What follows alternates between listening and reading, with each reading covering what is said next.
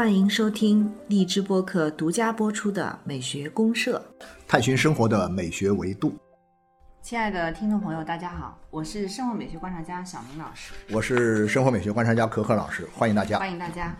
嗯，可可老师，今天我其实想跟你聊一个有关二手的这个平台、二手生活的一些美学话题。哦，这个是没错。我们现在互联网上有很多的这个呃二手二手的什么书啊，呃什么用品的这样一个交，其实是交易的啊，一个交易平台。这两三年来还是挺火的，挺活跃的。对对对对啊，对。那么这样的话呢，就是说你会发现，因为，现在的年轻人，他很多人他愿意呃，在他们的这种生活当中，不完全是去购买一些全新的这样一些商品，他们喜欢去找一些这种呃二手的东西拿来用。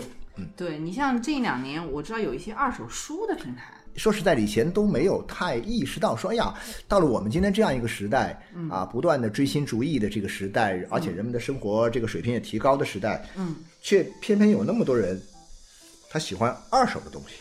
对，所以这个其实是一个挺有，就是我们日常生活来讲啊，其实也随着社会进步以来，可能会逐步越来越引起大家关注的一个问题。对对对啊，它并不是说好像是因为这个社会物资匮乏，我们才会二手。对对对对，对啊反而有可能说这恰恰是一个很有意思的一个呃一个点，我觉得。没错，我看过有个报道，它反而是说什么呢？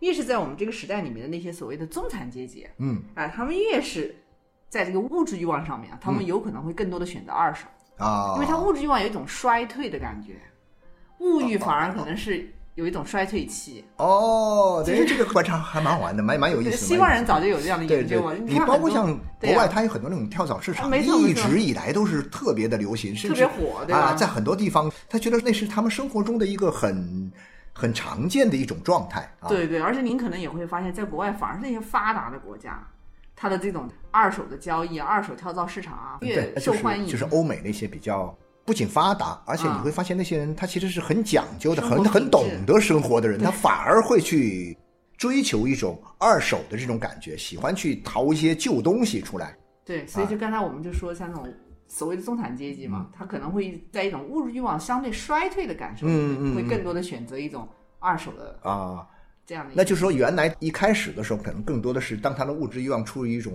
非常蓬勃的、亢奋的状态的时候，啊。他一般都不会去呃选择旧东西对啊。但是呢，到了它一定的时候饱和了。呃，或者说处在一种相对稳定状态的时候呢，就会有一种所谓的衰退的这种倾向。这个时候，嗯，他反而会哎更愿意去选择一些二手的物品没错，我的理解其实就是一个过剩的时代里面。啊。对，没错，对对对，你如果在一种生产就是还是在高速发展的时候，嗯嗯嗯你可能会更多的是追星主义的比较多。对对，但是呢，到了一个物资相对过剩的时代的时候，就生产力已经非常发达，非常发达了，对。啊，嗯那你可能就有可能会选择二手的。OK，那这个东西其实讲起来跟这个呃文学艺术当中的一种现象也很有关系。啊，就说人们就会有一种说法嘛，在我们讲到人类的这个文化艺术的漫长的这个历史发展过程当中，比较偏早期的时候，那个时候呢，基本上所有的东西都是原创的，你随便一出手，那就是个新东西。越到了后来，这个文化艺术啊，比如说文学艺术的，它的这种积累，相当之丰富了以后，对对。呃，它已经达到了非常非常高的这个高度了以后，嗯，那么这个时候呢，反而人们因为各种各样的原因，他就没有办法，他就说他一定要什么呢？一定要从旧的这种传统当中，从旧的这种以往的这种成就当中去找一些东西出来，然后呢进行加工改造，透过加工改造去完成它的所谓的创新产。生新的东西。啊，产生新东西。哦，它就不是那种，因为你，我会想起那个以前就是美国有一个文学评论家叫哈罗德·布鲁姆。啊。啊，他写了一本很著名的书嘛，小明老师你肯定也看过，叫《影响的焦虑》啊那他的影响的焦虑说，诗人他写诗的时候呢，早期的诗人他写诗很简单，对。他想到怎么写就怎么写。啊。啊，当然他有他的标准，但是到了后来的人呢，当你写一个东西，你用一个词儿，你会发现这词儿别人已经用过了，对。呃，当你用一个意象，这个意象，这个别人也用用过了，对，那这时候怎么办？你会很焦虑。那缓解这种焦虑的一个很好的办法就是说，那我就不是去试图去努力的去避免传统的影响，啊。因为你避免你也避免不了，对你所以融入对我就是主动的去融入，主动的去选择，挑那些比较对我胃口的，我再拿过来加工改造，对，主要是加工改造之后一种新型新的东西又出来。对对对。所以说，我想我们今天配乐呢，我就想用一首的拉赫玛尼诺夫的一首名曲、哦啊，叫这个帕格尼尼主题狂想曲。今天我们就通过这首曲子来开聊。我觉得这首曲子呢，某种意义上呢，跟我们今天讲的这种二手生活的某些的理念呢，其实是蛮像的。没错，因为他就是从帕格尼尼的二十四首小提琴，挑了一段主题，应该是第二十四首，第二十四个主题，对，啊。拿了这样一个音乐的主题出来呢，啊把这个音乐主题当做一种素材，啊，这个素材等于是已经在啊这个帕格尼尼的作品中已经存在了那么多年了。对对。他拿过来之后呢，来进行什么呢？进行呃改写啊、啊改造。改造的方法呢，在音乐当中有一种改造的方法，就是很有意思，叫变奏。变奏，把一个主题的调子经过各种各样的编排组合呀、加工啊，嗯然后呢就创造成另外的不同的这种曲调啊曲目。所以那他这一共是写了二十四个主题，一个很简单的引子开头之后呢，就一共有二十四个主题。啊，然后这二十四个主题其实来源都是什么呢？都是从帕格尼尼的这个第二十四首随想曲当中的第二十四个哦随想曲里面的那个主题来的，都是从帕格尼尼的那个小提琴，都是那变回来的。把它变过来，变成二十四个变奏。对对对对我记得他的是变奏十八最有名，是吧？啊，对对对对对对，变奏十八就是肯那段 我们肯定要放。我们先听他的引子，这个开头这第一段儿啊。啊，然后呢，我们听这个第十八，我们到后面我们再来听十八。压轴呃，压轴，我们用十八的压轴，因为这个十八太有名了。十八是什么呢？十八是有一部很著名的好莱坞的老电影，时光倒流七十年70年啊，时光倒流七十年的主题音乐，嗯，就是直接用了这首曲子，在这首曲子的基础之上加以电影化的处理啊，对。呃，改编而成，呃，所以说那段曲子呢，真是这个名扬天下啊，流传甚广。那所以说，大家一说起这个帕格尼尼的主题这个狂想曲这首曲子的时候，就会想起第十八，变奏就会。想起变奏十八，，但其实呢，整个这首曲子你会讲到，它作为一首，我们也不能说它是一个简单意义上讲的是抄袭啊、重复啊，或者说模仿啊，应该也不能它是一个对对对，没错。就嗯我认为真正的二手的意义呢，就在这个地方，那素材是现成的，但是呢，我使用这个素材有我不同的使用方法。是是。啊。那么在这个不同的使用方法当中，把我自己的这种情感呐、把我自己的理念呐、灌注进去，嗯。把我的风格呈现出来。对，它反而到最后形成了一个更有个性化的东西。没错，没错，对，因为我的这个选择，我选择了帕格尼尼的这个主题，所以使得它变得更加像我的一种个人化。那就是我的了，对对对。虽然我用的，你像帕格尼尼的作品，他们说这个帕格尼尼的这个那些作品呢，啊呃，它里面有好多的这个主题啊，都被后来的音乐家们拿去改造，嗯嗯，啊，都拿去改造，就说它成了一个巨大的一个什么弹药库一样的一个火药库，就是说 太经典了。你要对对对对，你要这样说起来的话，那后面的人都是二手的音乐家，他都是二手的创造啊。嗯但是呢，二手的创造并不意味着我是很 low 的创造，对不对？我也很棒啊。对，关于二手它的这个在美学上是怎么个办法，我们后面我们回头我们慢慢聊，慢慢聊，慢慢聊。对对对，那么先听一下这个啊呃前面这个开头啊这一段好嗯序曲。啊一个影子啊和这个啊第一段嗯。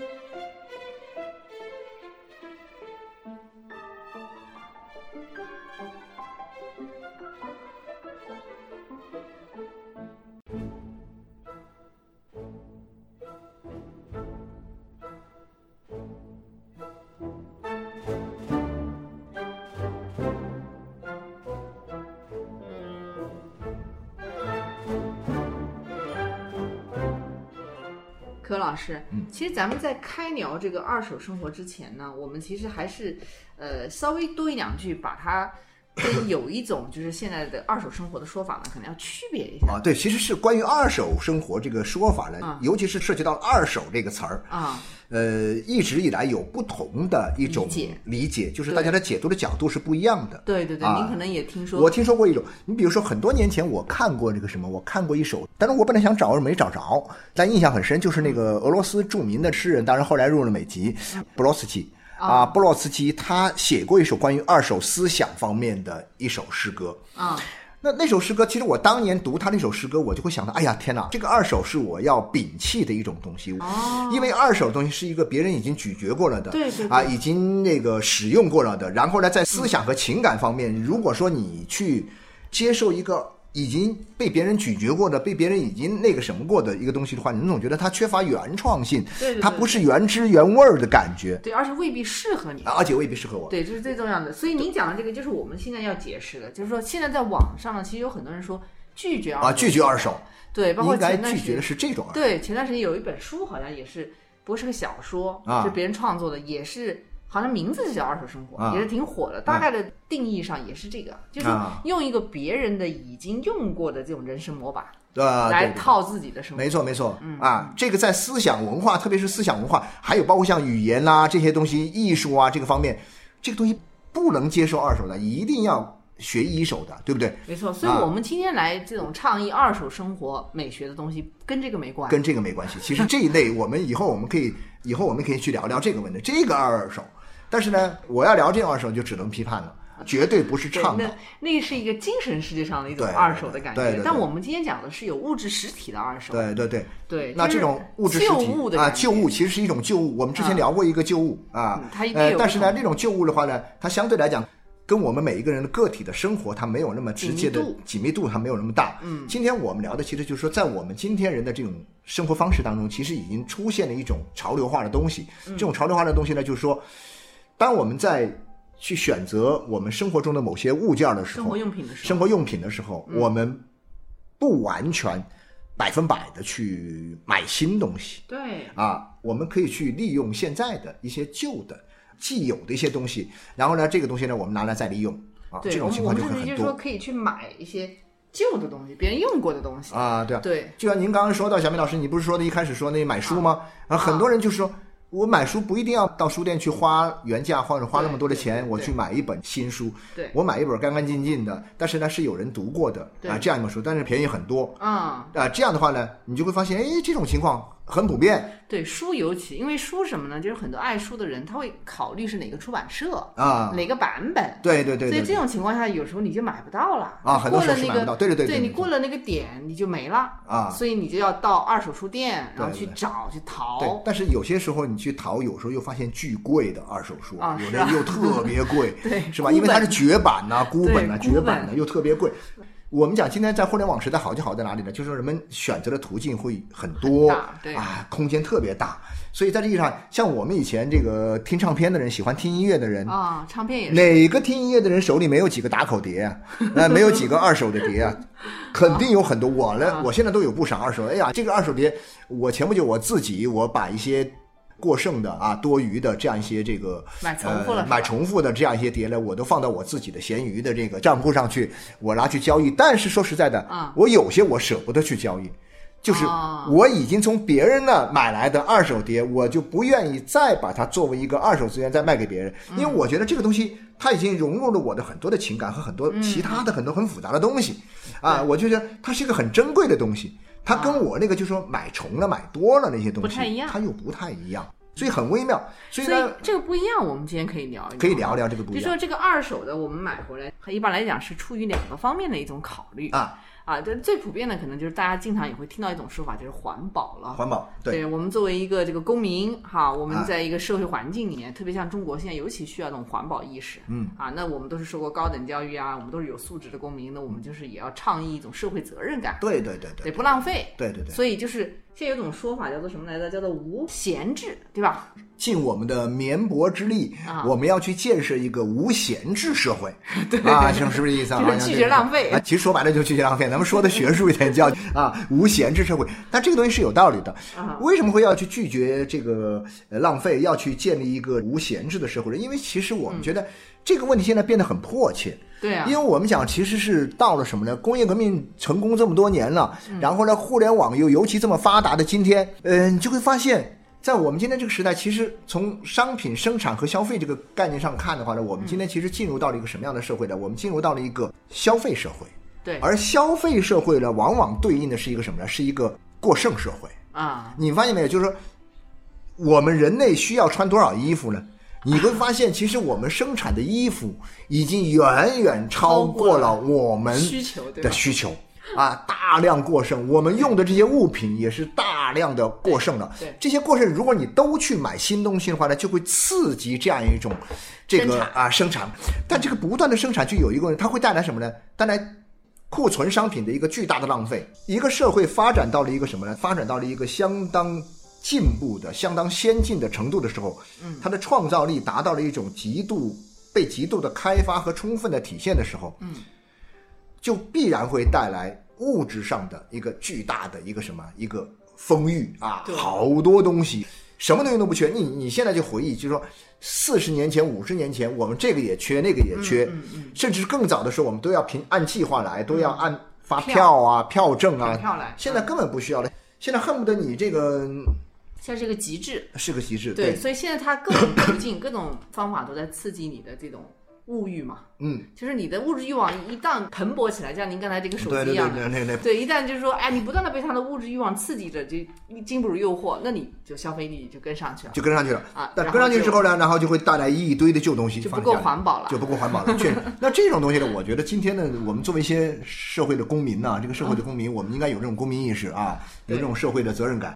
所以说，在这个意义上讲，我就会觉得说，它就会很自然的带来，嗯，这样一种就是拒啊，就是啊，费，就是说让这个旧东西也重新开始流通起来。所以我也是这么理解，因为互联网又创造了一个很好的一个流通的环境和流通啊平台。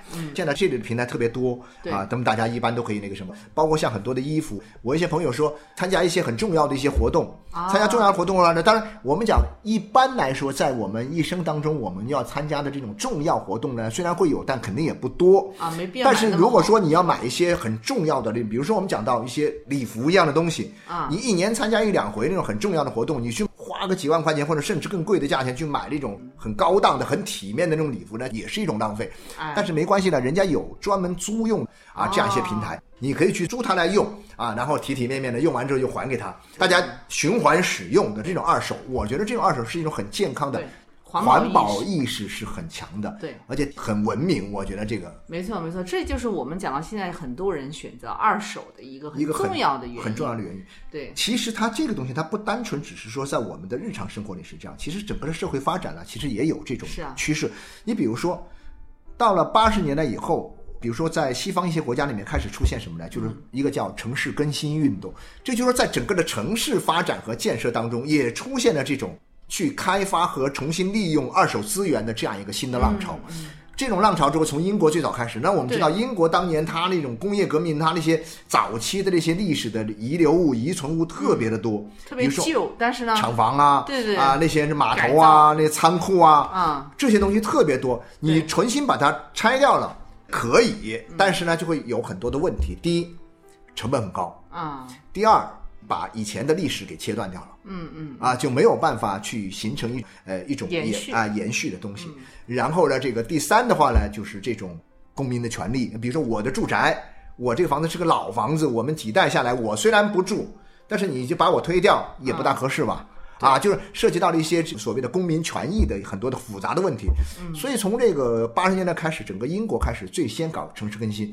我发现到了我们今天中国，现在也在开始搞城市更新了。没错没错。你讲到这一点呢，其实跟我们要讲的这个二手生活美学里面一个非常重要的，就是有关这种审美的东西有关系，嗯，对吧？更新和改造呢，它其实就涉及到一个风格的问题。对对对这我怎么去改造它，怎么去更新它？而且为什么我们的改造和更新往往利用旧物来形成某种美学风格，会啊更容易引人关注？就像您刚才讲到英国，我知道你如果去英国，往往吸引你的都是那些非常老破旧的、呃老破旧的东西。你觉得是不是？对对对，但是呢，你不能因为它是老破旧的，你你说我现在要盖新房子，我就把旧房子给它铲掉，啊，因为你盖新房子的目的，其实我们也想，就是我盖新房子的目的，我也是为了满足我的某些功能的需要，对不对？嗯嗯但是呢，这种功能的需要，如果旧房子我经过我的这种创造性的改造，嗯，也能够满足我这种需要的时候，那我何必去把它全部推掉呢？我没有必要全都推掉，然后呢，反而可以在这个地方去加以创造，让它呈现出各种各样创造者不同的这种风格的属性和特征。没错，没错。其实我的个人理解啊，因为我是比较喜欢这种呃拿旧物来啊改造的、这种美学美学趣味的、嗯啊，嗯我是蛮喜欢的。它这个里面其实反而它有一种独特感，嗯，就好像这种啊、工业革命留下来的这个厂房，就只有这个地方有啊。对啊，对啊，像。现在上海有些旧城改造，啊，从最早从那时候开始，我记得是从那个两千年那个时候，就是改造很成功的那个新天地开始。一开始的时候呢，就是在那淮海路那一带地方啊。啊，那一带地方呢，它有很多这个以前老的那个居民区那种老的石窟门呢，啊石窟门。老石窟门那种啊房子，那种房子呢确确实是老了，很多方面不能够满足我们今天人的这样的需要，而且因为它又在市中心，那个地方是一个很重要的商业用地，老商业这个圈子，所以在那种情况之下呢，后来这个是香港的一个瑞安集团吧，就进行改造，啊。那个改造其实是成本相当高，但是呢效果非常好。啊，后来成为了一个样本。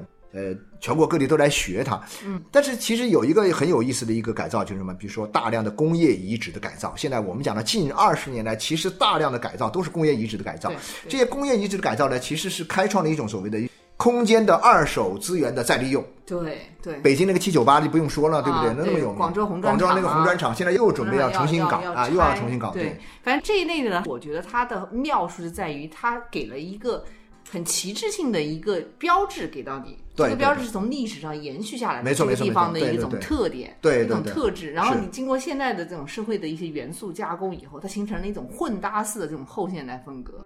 它新的东西呢，其实在形成艺术这种风格和你的很多审美体验上面来讲，我觉得是比不上比不上旧物的这啊，对种感觉。，但是呢，你又不可能全部东西旧物，所以就新旧搭配混搭在一起的时候，创造出来的这种生活空间，有的时候会更让对对，不知道您有没有关注到，就是现在不是很多这种混搭的很时髦的一些时尚风格的东西嘛？嗯嗯，但这种混搭的时尚风格里面，它一定要用到旧物的元素。对，为什么呢？其实我觉得它是一种冲突感、啊、就是透过一种有差异的、差异化的，差异化的这样一种分布，然后来形成两个，比如说新和旧之间的一个冲突。对一种差异感。对对对然后冲突感出来之后，其实你就会在视觉上有一种张力嘛。对对对，如果它是挂在墙上的话，或者说是一种视觉上能够感受的话，嗯嗯嗯会有差异感。对这种感觉，就是说，加强了这样一种我们讲到的这种呃某一些物品的这些呃故事性的效果。我始终会觉得说，在我们今天这个时代里边了啊，我们大家对什么东西感兴趣啊？我们对故事感兴趣。啊、那你想，一个旧物下来，它是有来历的。一个旧东西，比如说我从跳蚤市场也好，我从一个旧货市场也好，我从某一个平台上也好，我买来一个旧东西，这个东西呢，你就可以成为你去想象和构建它的前世今生的对，各种各样故事的一个很重要的一个引子。最重要，你可以再创造，就是说嗯你把你的东西放进去、加进去，然后你再来把它放到你家里头使用，啊、没错，给他一个情境。这种创造哈，我琢磨了一下，我觉得好像有两个层面的这种创造的感觉哈，跟您交流一下，您对不对？啊。第一个层面是呢，就是作为一个单一的一个一个东西哈，比如说啊一个杯子，这个杯子呢。我把它买下来，可能是以前那个，比如说上面写的“抓革命促生产”啊，或者说六十年代、七十年代什么啊，文革期或者某一个那种搪瓷杯。我们现在看到那个就是那个什么文和友啊，那 很多这种类似的东西哈。不，它是仿的，啊，对，它是仿的。但是比如说我真买的，我真淘的一个这个东西，就是一个二手的这个杯子。旧杯子。这旧杯子拿来之后呢，我们说的创造，第一步的创造是什么呢？应该是它纳入到我们新的生活系统里面来了。嗯，这个纳入到我的生活系统来是什么意思？就是它原来那个功能未必是原来那个功能。比如说我买这个杯子来，其实我不是用来喝水的不。哦哦，哦我是用来可能是用来装饰用的，我摆在那边来营造一个环境氛围、嗯环境效果的这样一个东西。装饰性的，它从原来这个喝水的这个功能系统，到了我这里面，进入到了一个我的我们家富有个性的一个装饰系统里面来了啊这系统改变了。当然，你还可以把它纳入到其他的不同的系统里面，对不对？改了系统以后，实际上就赋予它很大一种那就美学意义啊，了。这一个意义上，这是一个层面吧，哈。啊还有一个呢，就是说我可以在上面做手脚啊，我可以在上面去画东西啊，我可以在上面去做改造啊，嗯。啊，然后我可以把它跟其他的东西拼在一起啊，嗯形成一些新的组合呀，嗯，那就到了这个创造性的第二步了。我觉得我们大家在生活里面，很多人呢，其实就是喜欢这样一种东西，就是说，嗯。你要给我留下一点点空间。你比如说，家里什么东西都是现成的放好了，都是齐活的，什么也不缺啊，连位置都摆在那里，使用怎么样使用，一切都是既定的时候，你又会觉得这样生活没味道。对，那你有了这样一个东西之后，买来之后呢，这个东西家里可以装饰啊，或者说各种各样的来呃重新编排呀、嗯，你你又被这样一个环境的氛围所萦绕啊，那种感觉你就很好。当然，你要是不喜欢，你把它全部换掉，我又重新来一套别的呗。对啊就这种它可以根据你的风格改变来变。对，对对但这里面有一点什么呢？就是说它的这个美学意义呢，其实我觉得蛮有意思的，是在于它的创造性其实是提高了。其实反而是挺啊，反而提高了。就好比说，你去买一套这种就是新的东西呢，它往往工业化痕迹比较重。对对对，但这种二手的东西，你可能要加工改造啊，就有岁月感，有故事性。对，然后你又去给它修修改改，修修改改，又把你的这种情感，把你的一些思想的内容啊、一些趣味啊，都投射在上面。你得有一些创造性加进去。对对对所以我看西方那个他们有一些那个特别爱逛跳蚤市场，嗯嗯嗯，啊，在日常生活中就发挥出了无穷的想象力。哎呀，对啊，对对，这跳蚤市场搜罗的各种，别人看起来可能都是像一些垃圾一样东西，他能做成布帘子啊，做成家里的隔断呐、啊。他拿来用。对对对。我们说到二手生活呢，其实大部分还是落在物质实体上的，没错没错，是一种对对对。思想上要原创，但是呢，这些物质上的东西呢，我觉得是可以用二手。对，还是主要用用。啊，你包括像我刚刚不是说嘛，我这有一些唱片，嗯我有一张唱片是什么特别有意思，我有一张唱片是这个，我就会想象，就相当于以前我们讲的那种漂流瓶一样，啊不知道某一部漂流到我的手里来了。就那张唱片是什么呢？是这个一个波士顿的一个社区图书馆的他的唱片，被借走了没还？不知道是什么原因嘛，就他也许是，但是那张唱片呢，看上去确实是比较旧了。然后呢，这个唱片呢，就是那种痕迹感很强的。后来有一年我去那个波士顿玩的时候呢，你去找那个图书馆了吗？我去找这个，我真去找这个图，找到了我找到这个图书馆了。我虽然没有进去，但是我就站在边上，我就看一个社区图书馆嘛，就很普通、很简陋的一个社区图书馆。我站在门口，我就在那感受，我就在那体会。但是呢，你知道吗？就是那个图书馆里面有人，你看到吗？他在招呼我进去，不能问我要干嘛，要找什么东西。哎呀，我就问他，我说你们这儿这个图书馆里面是可以听音乐的？他对啊，我们这边有音像的部门呢。你到我们这儿可以看书，还有几千张唱片，定期更新的。呃，然后呢，你这个可以来听哦。我说我今天就不去听了，但是我告诉你，我说你们曾经的有一张唱片被更新掉，不是是肯定是被更新掉的，它不断的更新的。那可能听了一段时间，三五年之后，他就要更新一批新货嘛，到我手里，那人就问我。